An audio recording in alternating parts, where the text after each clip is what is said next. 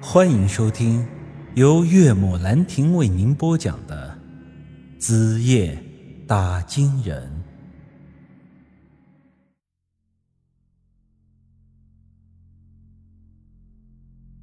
我回头一看，说话的是刚才给他做检查的医生。这医生也是王家村本地人，对村里的一些事情也是比较的了解。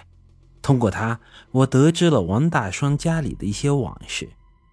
这个王大双是王家村里土生土长的本地人，虽然是个庄稼汉，却又没有庄稼人的务实。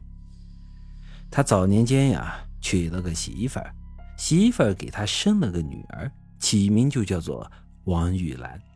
但是后来啊，由于这王大双太懒了，平时本就赚不到几个钱。却还迷恋上了这赌博，家里的锅都揭不开了，他还欠了一屁股的赌债。最后，他老婆觉得这日子实在是过不下去了，就跟着个打铁的男人跑了，留下这父女俩相依为命。都说我们村的陈三蛋偷鸡摸狗是个无赖，而这王大双啊，却是个连陈三蛋都不如的家伙。大家也都知道，赌博这玩意儿一旦沾上了，轻轻松松就能把人一辈子给毁了。小姑娘玉兰跟着王大顺饱一顿饿一顿的日子，虽说苦不堪言，但终究还是把这童年给熬了过来，长成了个大姑娘。玉兰虽说是家境不好吧，但这人长得却非常的漂亮。成年后。王家村的那些小伙子暗地里都对他有意思，如此，王大双心里开始盘算了起来：这姑娘长得这么讨人喜欢，我要是找个好人家把她嫁了，绝对能拿下一笔不小的彩礼，到时候又能去赌场潇洒好长一段时间。不但如此，这闺女嫁出去以后，我照样还是她亲爹，她也不可能不管我。这后头的好处，指不定能捞一辈子。有的兄弟可能觉得啊，摊上这么个赌鬼老丈人，这闺女就是长得天仙模样，我也不稀罕。其实我也是这么觉得，但是玉兰那姑娘实在长得太讨人喜欢了，所以这后来呀，王家村甚至外村都有很多人不在乎这个赌鬼老丈人。纷纷前来提亲。王大双嫁女儿本就是为了钱，自然不会在乎这女婿的质量。最后便在众多提亲人家中选了一户最有钱的，把这亲事也给定下了。其实当时玉兰在村里已经有了自己喜欢的小伙，但是对方家里并不富裕。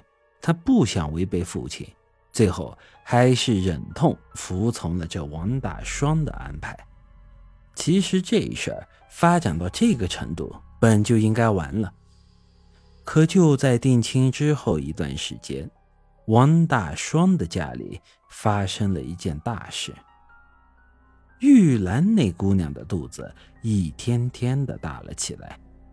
要知道。那时候农村，哎，封建思想还是很严重的。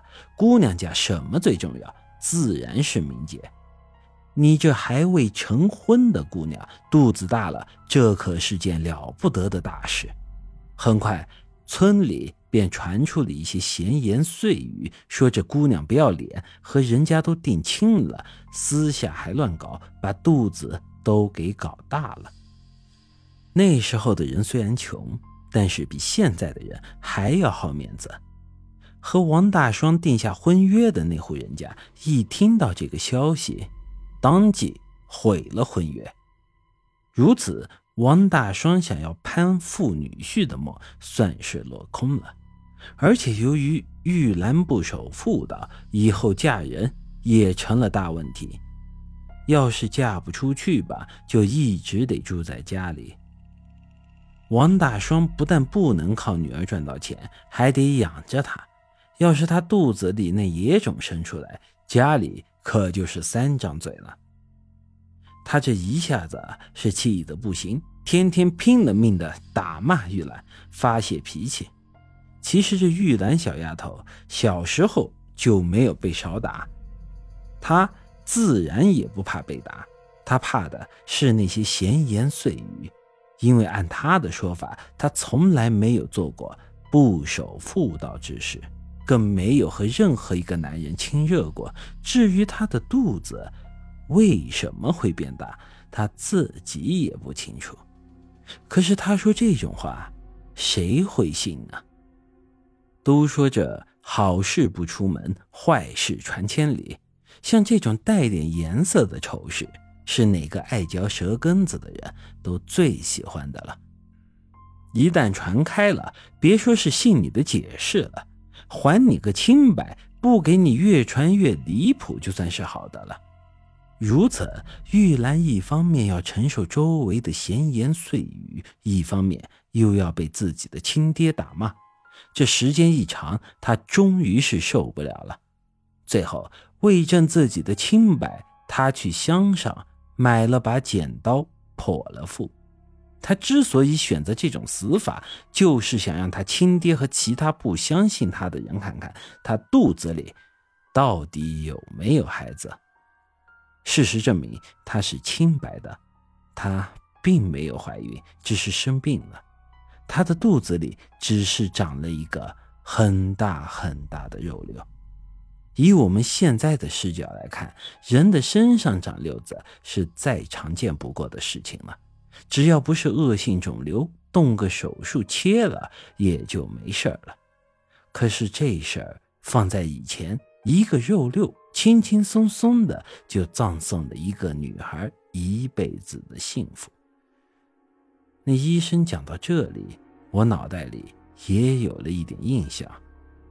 那时候虽然我还小，但这事儿吧，当时实在是闹得太大了，在周围的几个村都传开了。由此，我终于明白了刚才玉莲那话的意思，因为她姐姐玉兰，某种程度上讲，就是被她亲爹害死的。不过这时候我又产生了一个疑惑：王大双他老婆当年就给他生了玉兰这么一个女儿。这玉兰既然多年前已经剖腹死了，那么她现在这个嫁给王村长叫玉莲的女儿又是从何而来的呢？之后通过听那卫生站的医生讲述，我了解到，原来这玉莲的事情还得从最近一段时间王家发生的一件事说起。本集已经播讲完毕。欢迎您的继续收听。